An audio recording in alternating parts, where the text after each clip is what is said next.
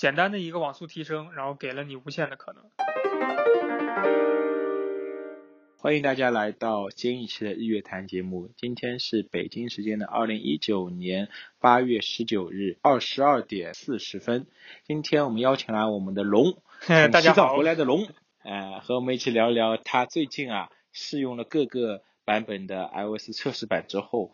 有一些心里话想跟大家说，呃，我们这个节目发布的时候，差不多也是要开 Apple 新品发布会的时候，九月份的那次，对对对对对，九月份那次发布所以说是一年一度的春晚，甚至是一年一度的中秋节。科技春晚。对的，中秋节晚会又 要发布了，所以说我们趁凑个热度，看看这次还有什么可以期待的，嗯，东西可以去展望一下。首先，龙，你先说一下，听说啊，你跟老詹啊两个人现在就在 秘密筹划一个新的项目。给大家跟 透露透露嘛，对，你们毕竟去过一次西藏了，好吗？啊，这边要跟大家扩展一下，就是我们上次跟龙聊了一下，他跟他女朋友和他的小宝贝狗狗一起自驾特斯拉去了丽江，对吗？没想到还有后半段，他们在丽江，对的，后半段又跑到西藏去。对，他们在丽江租了一个，嗯，这次是汽车了，对吧？这次是真的是汽车了，开到烧油的烧油的汽车，开到了西藏。然后让狗狗狗体会了一下高原反应，对吗？然后还行，那个小小家伙还不错。OK，然后没事然后再一路返回，从成都那边一直开着特斯拉，吃着火锅，又回来了，唱着歌又回来了。对啊，没错没错。然后回来之后，我们就好像好像还没连线过啊，你们就开始秘密策划一个新的节目了。啊，跟大家聊一下你的想法呗。好的，嗯，好的好的，其实。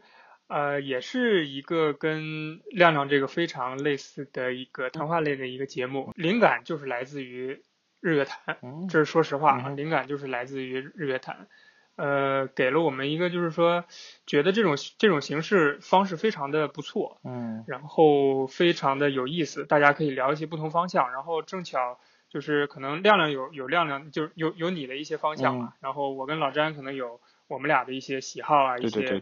方向，所以想做一些就是新的尝试，然后可能会加入一些新的元素，就是除了音频之外，是不是还带有视频？VR 就是类似一些，对，呃，VR 没有，VR 太太厉害了。OK，对，尝试一下一种新的这种聊天的这种感觉。哎呀，所以其实挺挺感谢你的，真的。哎，是蛮好的，就因为你擅长的就是视频方面吧。所以说，我觉得你做视频应该是 OK 的，就要把握好节奏，对吧？到时候一定会让你一块儿 一块儿肯定一块儿玩这个。我们要上镜了啊！是不关灯的那种。哎，不关灯，不关灯。好的，好的，好的，好的。那我们拉回来看看，就是你在这段时间，因为刚才说了，你一直在在外面嘛，这段时间在体验测试版 iOS 的时候，也在外面，肯定会碰到一些让人很苦恼的 bug 和一些很好用的功能。没错，没错。怎么？你跟大家一起来讲讲看呗。对，其实呃，上次亮亮跟你录播客，应该就是这个 iOS beta 二，好像是对那个 iPad OS，嗯，是比较不是特别满意。我记得当时好像我有这么说。对，你知道每次发这个新的版本之后，心里就特别痒，嗯，就特别痒，嗯，就是说想想去试试，不管它怎么样，还还是想想去试试。其实是我想证明我是错的。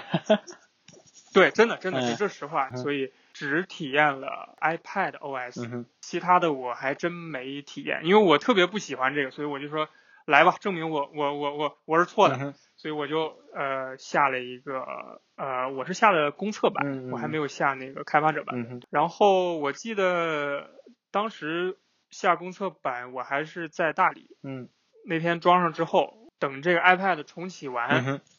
第一幕映入我眼帘的，除了深色之外，就是就是以前是那个 app 那个 icon 特别大，你还记得吗？现在变小了。然后，对，当然现在是可以变大，也可以变小。但是我那版的时候刚升完之后，它就是就变得特别小，然后就感觉整个屏幕上就是铺满了这个 app。然后除此之外呢，就是横屏之后的左边的这个 widget，啊，对，这个这个小插件，就这一下，嗯，我就被征服了啊。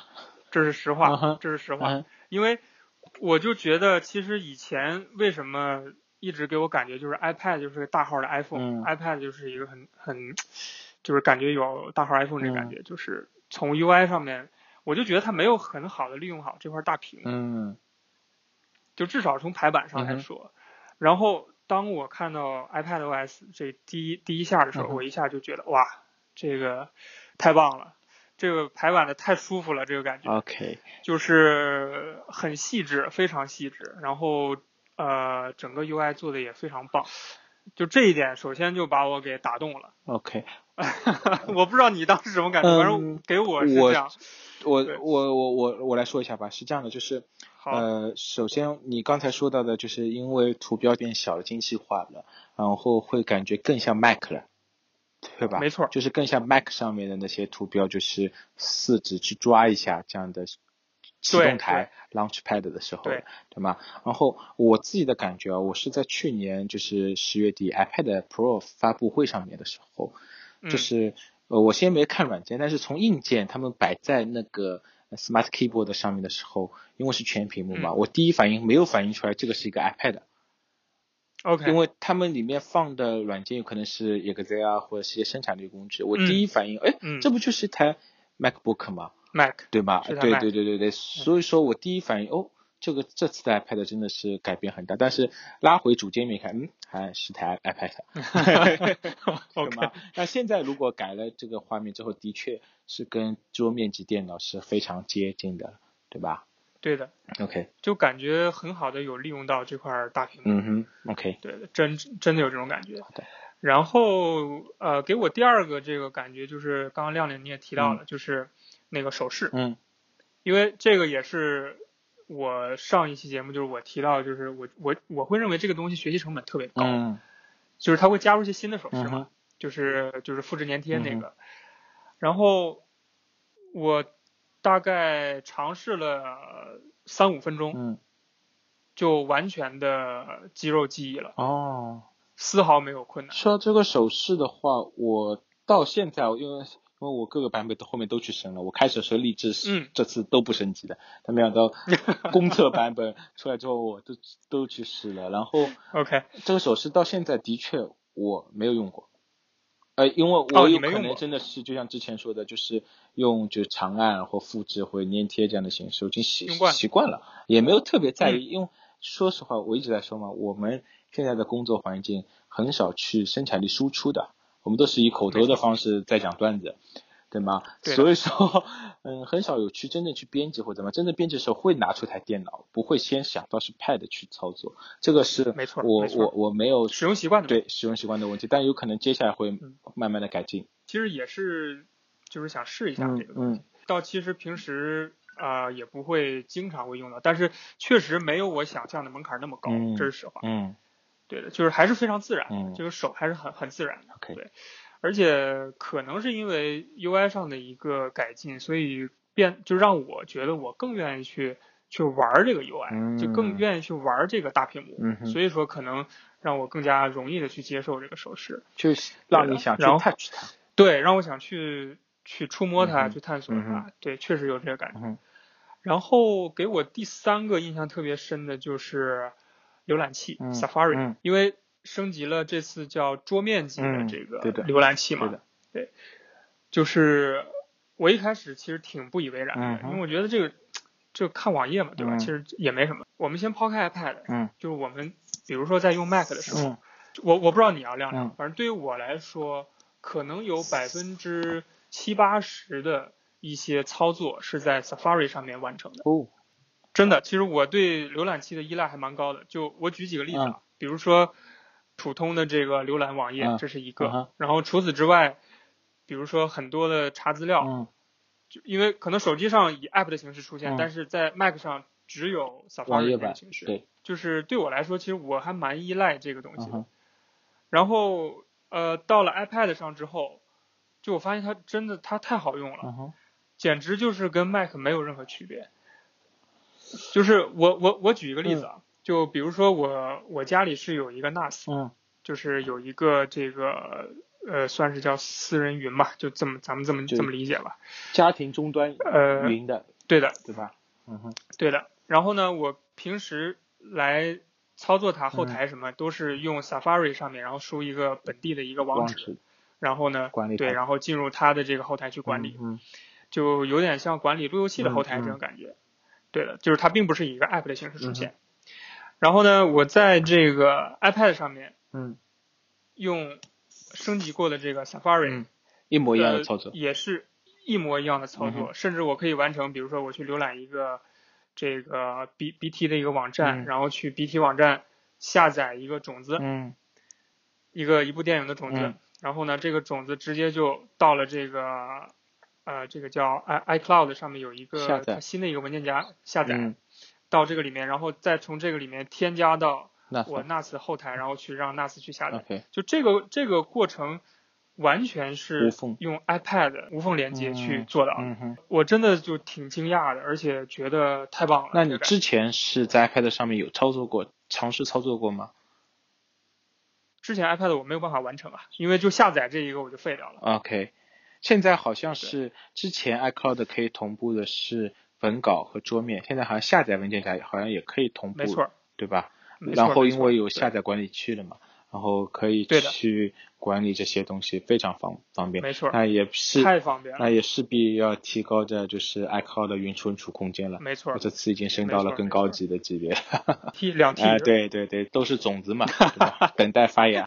嗯，全是资源。对，那你刚才说到的就是。这一系列的操作，之前 iPad 是没办法操作的，下载文件夹这样的东西。但是进入的界面，没错，应该也是类似的吧？因为它肯定对，嗯，移动版本也有优化的。是的，是的，没错，是有优化的。但是现在打开就是桌桌面版本的。对的。OK。就是跟 Mac 是完完全一样的。这个的话是，如果你用 Safari 去浏览，比如说 Google Docs 或者是一些云存储空间的话，在线编辑的话，那桌面级别的远。比之前版本的会好用很多。没错，对的。啊，比比如说最近好像用的比较多的印象笔记就是网页版本的，那你全桌面版本它就不会引导你去手机上面下载 App 这样的形形式去操作了。啊，这样的话等于是又是又是一个嗯 Safari 上面的一个可以保存为一个本地图标吧，对吧？对的，轻量级的一个应用了，变成，对吧？OK，没错呀。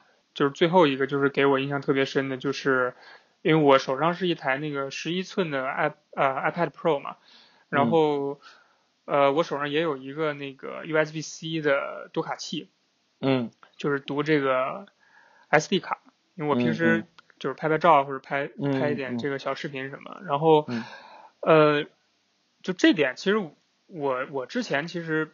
不是特别在意，就是我觉得这个东西你你有了又能怎么样呢，对吧？就我虽然说我 iPad 上面有这个一些编辑的软件，但是我这个东西还是需要用这个 iOS 的这个文件去管理，就文文件系统去管理这套东西。但是呃，现在因为我因为我这个东西我后期并没有尝试，我之前有尝试过一次，就是我的 App 可以直接读取。对。我的这个 SD 卡里面照片。的的照片。就不需要先拷贝出来到照片里面去，然后再去读取，这样的话省掉中间一步，那就是也是电脑级的一个操操作方式。没错，因为这个这个对我来说太太革命性了，就是呃或者或或者我用这个形容词可能有点不是特别准确，但是真对我来说就是一个小小的变化，真的改变了很多我的工作流程。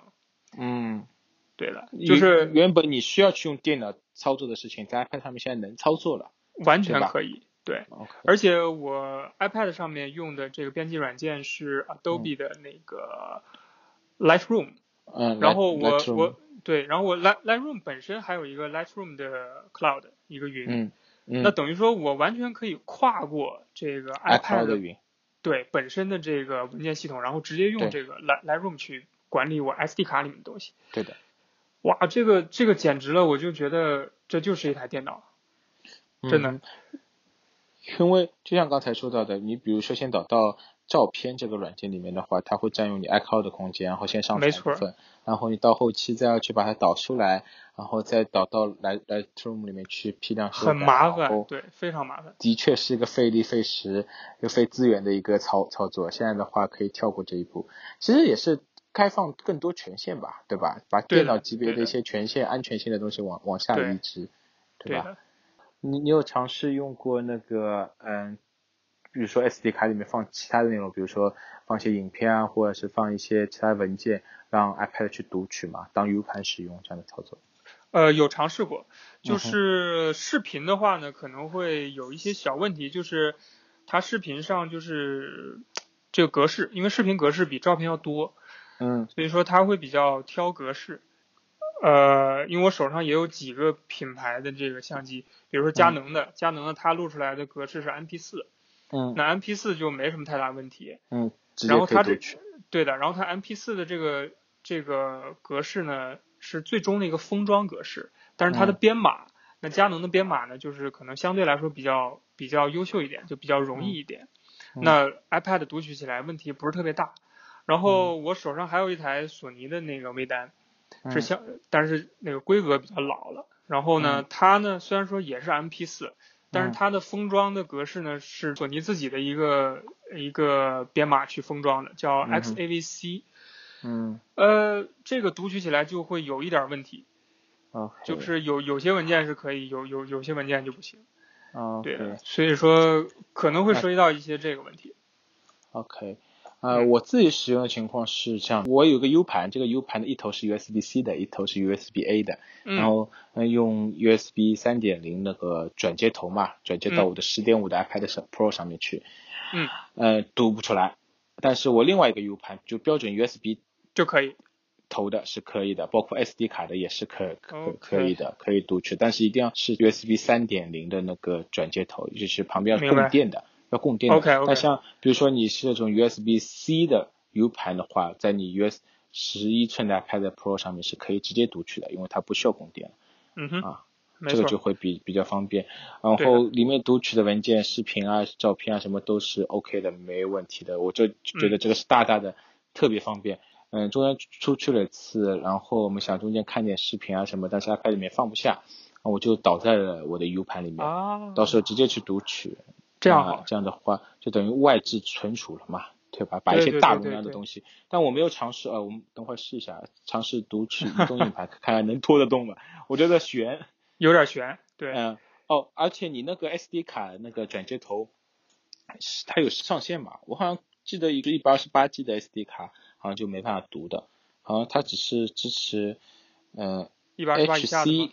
哎，就反反正一个格式应该是一百二十八以下的，好像是六十四可以支支持的，HXSD 好像是这样的格式。哦，我知道，我知道。嗯，对对的，一个是，对，是你说的。再往上一百二十八 G 又是另外一个 SSD 的格式了，好像这个我不确定。我上次试的还真不是太大容量，我上次试的是六十四 GB 的 SD 卡。嗯。对的，你下次可以试试回头可以试一下。超过这个是读卡器的问题，这是读卡器的问题啊。OK。最近不是那个 Apple 又更新了一个配件嘛，就是 USB-C 转那个 H HDMI 接口，可以支持 4K HDMI 和嗯多音频输出的这样的一个接口了。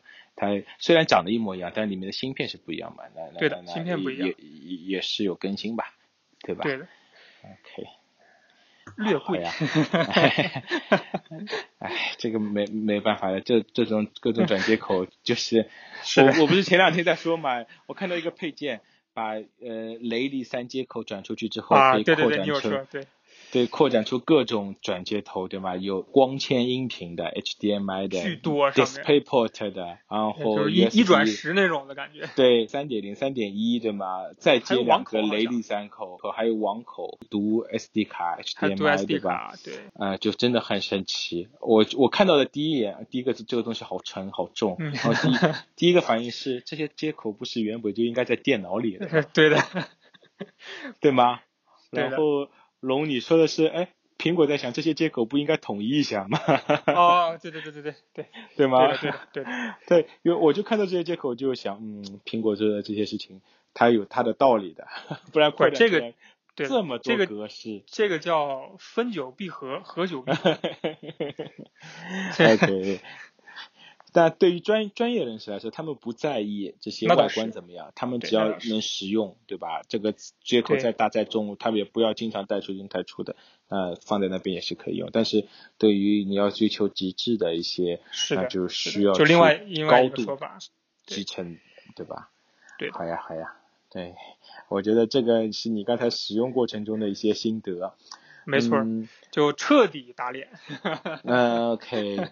但我自己说说我自己的平时的使使用心得吧。嗯，反正我各个系统都使用了，然后我觉得里面修复了一个就是之前系统里面一直存在的一个 bug，这个 bug 也可能真的是很小很小人去使用到的。OK，就是我是一个阅读障碍人士，知道吗？所以说我看到的各种公众号文章啊或者是各种报告，你会让他我都是用我是用屏幕朗读的形式把它读出来的。然后之前的系统里面一直会碰到一个中文逗号之后，它会自动跳掉两到三行，然后读后面的，或者是出现引号的时候会自动跳掉。那对于我听小说来说，这个就很很扯淡，就是有有可能就是一段文字里面一整页里面都是你说我说你说我说。我就听到一个，哎，你觉得这个怎么样？后面他们已经打起来了，就这样的情况。就是，就就是这个是个有可能用到的人很少，但是对我这样来说，我觉得就是体验非常好。那我现在非常大一个 bug，它就是非常自然修复了。然后我现在听小说，哇，原来是这样，他他们才打起来的，那我就可以听得很全。对，原本一本书我听两个小时听完了，没想到就现在重听一下要听十个小时。哦，没没没没没没这么夸张了，但但是我觉得，嗯，还是蛮好玩的。这个，它这个很关键。对对对对对，这个其实对于就是这次因为 iOS 包括 macOS 里面的系统也更增加了那个辅辅助功能，又增加了很多嘛，所以说它大概顺便把这个 bug 也也也修复了，这样这样的情况。可能以前是用的人比较少，所以说可能也没有太留意。对对对对，像我这种人不多嘛，但是用到了对我来说，对用到了对我来说就是百分之一百，对吗？有可能对于别人来说是百分之一，但是用到的人来说就是百分之一百。没错没错，对。啊，然后第二个我是觉得这个这个叫做 Dark Mode 的这个模式真的是太漂亮了，就是我我原本以为就是把界面变深色变变黑的嘛，我不知道你晚上的时候有没有用过地图，Apple 自己官方这个地图有啊有啊有。太好看了，是的，就特别在上海这个地方，就是就是有各种地铁线路，知道吧？然后这个地铁线路它会呈现与白天完全不一样的颜色，因为嗯，晚上的颜色原本都是偏暗嘛，这些彩色在这些暗的颜色下面会非常出彩，非常好看。如果大家有时机会升级之后，可以去仔细的观察一下，特别要在 OLED 的屏幕上面去看，非常非常棒。对，我觉得它可能它不单单是把就是整个 UI 的这个这个东西把它变暗了，就是它甚至就是，比如说我白天白天也会有这个地地铁线路，比如说地地铁线二号线是绿色的，一号线是红色的，那它可能在做暗黑模式的时候，它会把这个颜色跟颜色之间这个这个对比，比如说它可能变成暗绿，它可能会变成暗红，就是它都做了处理。对的，你可以去看一下官网上面就是。就是 iOS 十十三预览的那个界面嘛，就是开始是白的，往下滑了之后变黑的嘛，就是看里面的日历这个项目，它颜色完全是变掉的，就是有可能红的会变成绿的，但是它让你能识别得出这是在就白色状态下是什么颜色，这个没错，这个是一个非常细致、非常细致的一个改改变，真的很好用，很好看。这个大家有时间可以去体验一下，嗯，应该是系统级别给到应用程序的。如果第三方应用程序直接调用它这个设置，可以直接调整过去，我觉得还蛮好的。对的，对，这是我觉得蛮不错的一个方面。还有什么？就我现在已经呃，以前还是让它自动切换白天晚上，我现在已经直接就全用那个 黑模式，全全全用晚上了，对吧？对，太漂亮了。嗯，手表方面我是升级之后嘛，我发现就是，哎，就是比较费电了。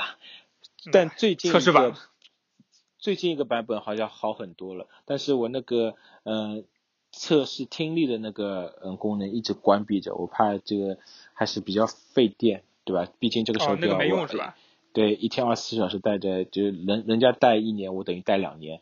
对吧？就电池损耗的会比较大一些，期待下一代更持久的电电池吧，对吧？这个只能期待下一代硬件了。嗯，电脑，电脑，呃，电脑我是升级了，然后又降下来了，就是有可能就我升级的前几个版本就是不太稳稳定，我 Logic 去剪播客的时候，嗯，会出现。巨大的 bug 导导致我没办法正常去剪播客，嗯然后把它接上回来，然后正常使用。之后的还没有特地去升级。那今天白天我还正好有时间又去看了一下 WWDC 后面关于嗯关于 Mac 这一段，它不是拆分了那个 i iTunes 嘛，然后其中也说到播客这一部分，它是也有个创新性的去去，我没有具体看懂，但应该也是通过大数据算法的形式推荐你喜欢的这类播客，它有一个自动推算机制的，好像是。哦，这个我还真没太注意。反反正正好听到这一句啊，对的，这样的情况。T tvOS 的话，反正多出来一个就是用用户切换界面，也没什么太大的用处嘛。反正 OK，中国区的账号是不能在 tvOS 上面直接登录使用的。对的。啊，美区可以是吧？美区可可以，相对应的影影片啊什么都可以使用。哦，就只要切账号就好了。对的，对的，对的。嗯，OK，就总的来说还是挺满意的，是吗？这次升级幅度，我个人感觉跟 iOS 十一到十二。差不多，就是没有算一个零点五代的升级，但是它肯定为后面的硬件去做准备嘛。但是底层的一些东西，它修改的还是蛮大的。就同样相比 iOS 十二的 beta 一，稳定性就会比 iOS 十三的 beta 一稳定很多。啊，有这种感觉。对对对对对，虽然也是个不大规模的升级，但但是这个稳定性上面稍微比上一代会弱一些，稍微会比上一代弱一点。嗯，那我可不可以就是这么就是等于说是猜测吧？就是可能之后的每一代 iOS 可能都会是这种零点五、零点五、零点五的这种感觉。哎，我觉得肯定是这样的。就是，嗯，其实也没有太大的东西可以去不断的就是小修小补感觉，对吧？就是如果真的要大更新，那前面这些你你你做这么大的铺垫干嘛呢？对吧？也是，对，也对，嗯，然后。嗯，就是小修小补，在体验上面会更好。呃，我真的不断的觉得，就是一整个生态系统会很融洽的、自然的去切切换。最近不断跟大家在说一件事情，就是连连续互通嘛。啊，对，去年对 iOS 十二和那个 Mojave 的时候推出了一个功能，就是在嗯电脑上面你点击右键，从你的手机去拍摄或者扫描。嗯，对，有这个。对有这个功能对吧？用你的手机当做外置摄像头去做这些事情的时候，觉得这个功能不是就是把一个摄像头把你拉出来嘛？但是你真正当你用到的时候，我举个最简单的例子，我我要去扫描一个文稿，快速的复发到我的电脑里面去，就扫一个签名的文件好了。我直接右键电脑上面从 iPhone 进行扫描，手机一拍，马上就到你的备忘录里面，马上就可以发送邮件给别人，就真的是特别方便，无缝切换。对，哦，这个是真的是全家桶的好啊，对吧？对的。然后，然后这次接下来，嗯，我不知道你用的 AirPods 是第几代的？一代，一代。一一代的我我也是，但是二代不是有那个功能嘛，就是读出信息的功能啊，其实我们都一代的好像体会不体体验不到的，然后有可能一代不行是吧？呃，对的，但是就要看你信息量多吧。比如说有些人信息量 iMessage 每天很多很多，然后这个就你听歌的时候，你就感觉在语音播报，就没有停过了，知道吗？然后，但是你如果信息量不多的，或者我我不知道有没有设置，因为我没有去去去去操作过，就是单独对于哪些群我可以屏蔽掉，或者是哪些群是重要的读读出来。这不然的话，真的是，嗯，就是群邮件、群的 M S 就或者群的微信比较多的话，这还真的是没有没完了，就等于你在后台播放音乐，嗯，前面在听播客一样，对吗？那音乐可能就没法播了。它会应该声音降低一些。哦，就是我我我没试验过，我只能想象，对吗？还有一个，我觉得就是这次没有体验到 HomePod 的测测试版，就是 HomePod 其中讲到一个功能就是。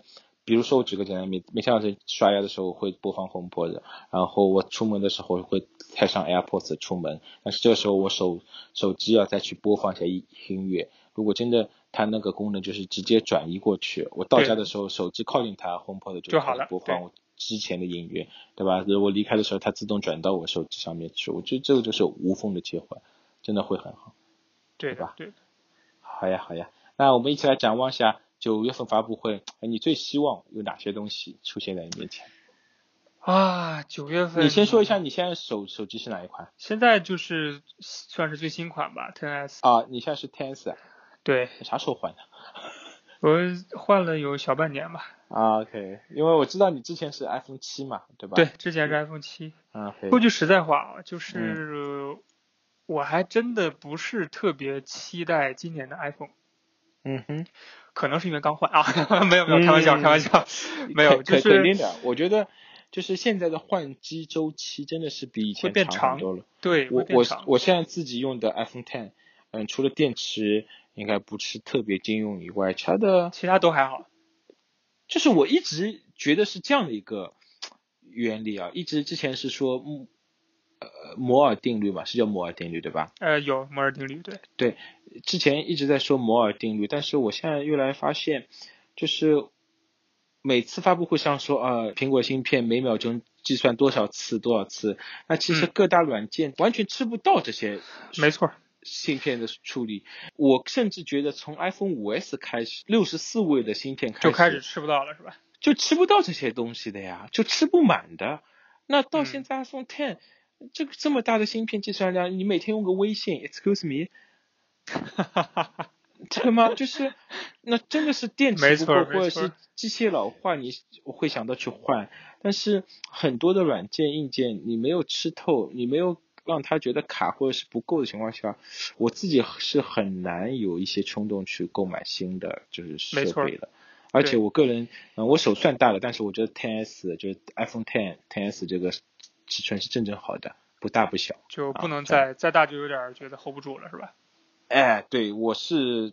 我怕重，对对对对对对，毕竟我最近在滑滑板，知道吧？手机在口袋里面很危险。啊，我对我在滑滑板，然后我拿出当时 Apple Watch Series 三有一个视频，就是在滑板上面毫无技术的，嗯，那个视频我去看，我看之前看的时候不懂滑板这个技术，觉得这个就太艺术了拍的，现在再去看，现在懂了是吧？超难的，这些动作真的超难的，好吗？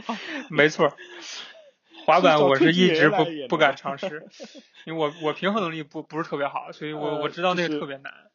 对，这这个真的很危险，会会摔死的那种，对的，很危险很危险。如果大家要尝试，因为我看最近好像是哪个综艺啊不是什么，好像带出了一段这个滑板的风，但我是只是用来就是通行的时候代步使用。哎，那你是你是那种就是就是标准的那滑板，还是那种叫什么小鱼板？我也不知道淘宝上哪个买的，然后别人推荐给我，然后是一个偏大号的小鱼板，也不算双翘，然后就平时代步代步，但比较重。可以可以，嗯嗯，是的，就是轮子相对大一点的那种，是吧？轮子大的，就是呃，如果这种双翘，你就要换成小的轮子去翘的话，会对的，嗯，这样的重心会低一点，但是大轮子就在。马路上面什么会相对来说对膝盖伤害小一点点吧？对的，对的。好，哎，我们又扯远了，又扯远，又扯远，回来，回来，又扯远了。啊，我还会双节棍呢。你说那首歌吗？给我唱一个。我真的会，我真的会。我下次有机会可以聊一下这个话题。可以。然后，嗯，对于那个最近不是网上有爆料说，就是新一代的 Apple Watch 会有。陶瓷的回归和钛合金这个金属，全新的一个全新的金属，就是我不知道大家用过钛合金的哪些东西啊？你 Apple 合金过吗？没有，我我知道有人有，但是我没有。OK。钛合金我最最早好像是在眼镜上面用到过，但是这个是很细很细的，就是它的韧性会比较高一些，对的，蛮贵的。我我很贵，对，造价蛮高的。我我知道蛮贵的，所以说如果这种材质用在手表上的话，那肯定第一个这种钛合金不是传统意义上的钛合金，对吧？然后肯定就像 Apple 在那个陶瓷里面，就是 Apple 用的陶瓷是复合陶瓷，复合陶瓷，陶瓷其实硬度会很高，但是它会比较脆。因为中间的气泡会很多，所以说 Apple 好像在里面加了很多其他的金属元素，就防止它会让它气泡中的那些东西被它占满，这样的话韧性也会高一些。在这种复合陶瓷，但嗯，比如说真的用钛合金的话，也会加入一些这样的元素吧。我我我猜哦，这样的话可以让它在轻的同时又又非常坚固。嗯，Johnny Ive 是非常喜欢新型材料的嘛，对吧？这代还是他我这我不确定，至少他 现在还在任职嘛，对吧？对对，他对材料的探索，我觉得还是嗯蛮蛮蛮执着的。对吧？没错没错。嗯。而且依照苹果的这种工业能力，一定是非常精致的一个对一个作品。对一个作品一定是非常精致的一个作品。对，就就像当年十二万的手表嘛，对吧？纯金的是吧？对，百分之七十五。对对。哎呀，可以。然后除此之外，其实其实我说实话，我九月份这回的话，我是对一个相对来说比较旧的一个产品，其实很期待的。嗯。其实就是 Mac Pro。啊。那我希望。不一定上吧，我觉得。对我我我希望 我希望能看到，但是不一定啊，但是不一定，因为它只说秋季嘛。对对。有可能十月份。对。对对对对。但是。我还是蛮期待，就是今年 Mac 的大更新了，其实。对对对。照现在的趋势，所有的 Mac 都更新过了，对吧？然后，除非大更新真的是一种试探性的更新，嗯，出一个更高端的机型，笔笔记本啊，或者是呃，对，台式机肯定已经出了嘛，对吧？然后试探性的下一代。产品的一个更新，因为现在网上也也传的比较多的就是十六寸十六寸的这个 MacBook Pro 嘛，呃，我我不知道，呃，你说你说亮亮，就是我个人是觉得，比如说是要出十六寸的，那肯定就是全新的产品线，对吧？会加很多全新的元素，甚至会加上最近比较热门的五 G 的概念，加在那个电脑里面。OK，我一直很好奇，就是电脑为什么不加载那种蜂窝数据？手表这么小都加载蜂窝数据，加一个这个东西很难吗？后面了解才知道，哦，它要对天线啊、对电池功耗啊，这样的话会很大的挑战。其实以前有过，以前有过，在那个我没记错的话是索尼做过的，就是在那个电脑里面插 SIM 卡。啊。我当时就是我们以前有的是直接插 USB 的这种。像 U 盘一样插在上面，对对对对对。索尼做过内置的，啊，然后还是个选配，然后这个选配就是还蛮贵的。当时，但是它因为当时我们的网络条件不好嘛，那时候连三三 G 都没有，就是叫那个叫二二级网络，所以说体验是很差的。OK。然后就很长一段时间之后就淘汰掉这种这种，就是电脑里面插 SIM 卡这个，对这种技术就淘汰掉了。那我是觉得，就是如果有这种的，那肯定是加载在高端机型里面的一种全全新尝试。我觉得对，呃，因为不妨可以期待一下。我如果有这种产品出来，我就可以就展望出去看以以后的发展趋势嘛。我我没错，因为我前两天在网上看到，就是是在 Twitter Twitter 上面，嗯，有看到一个呃。人他分享了一个，就是就目前在试验阶段的这个五 G 的网速，嗯，我就我当时是被惊呆掉了，因为它上面测的网速是一千五 Mbps，就是这个网速，一点五 G，呃，对的，就是这个东西我是没概念的，我说实话，就是这么快的网速，我没有。一点五 G 嘛，就等于跟你使用电脑本地存储传输数据是差不多了。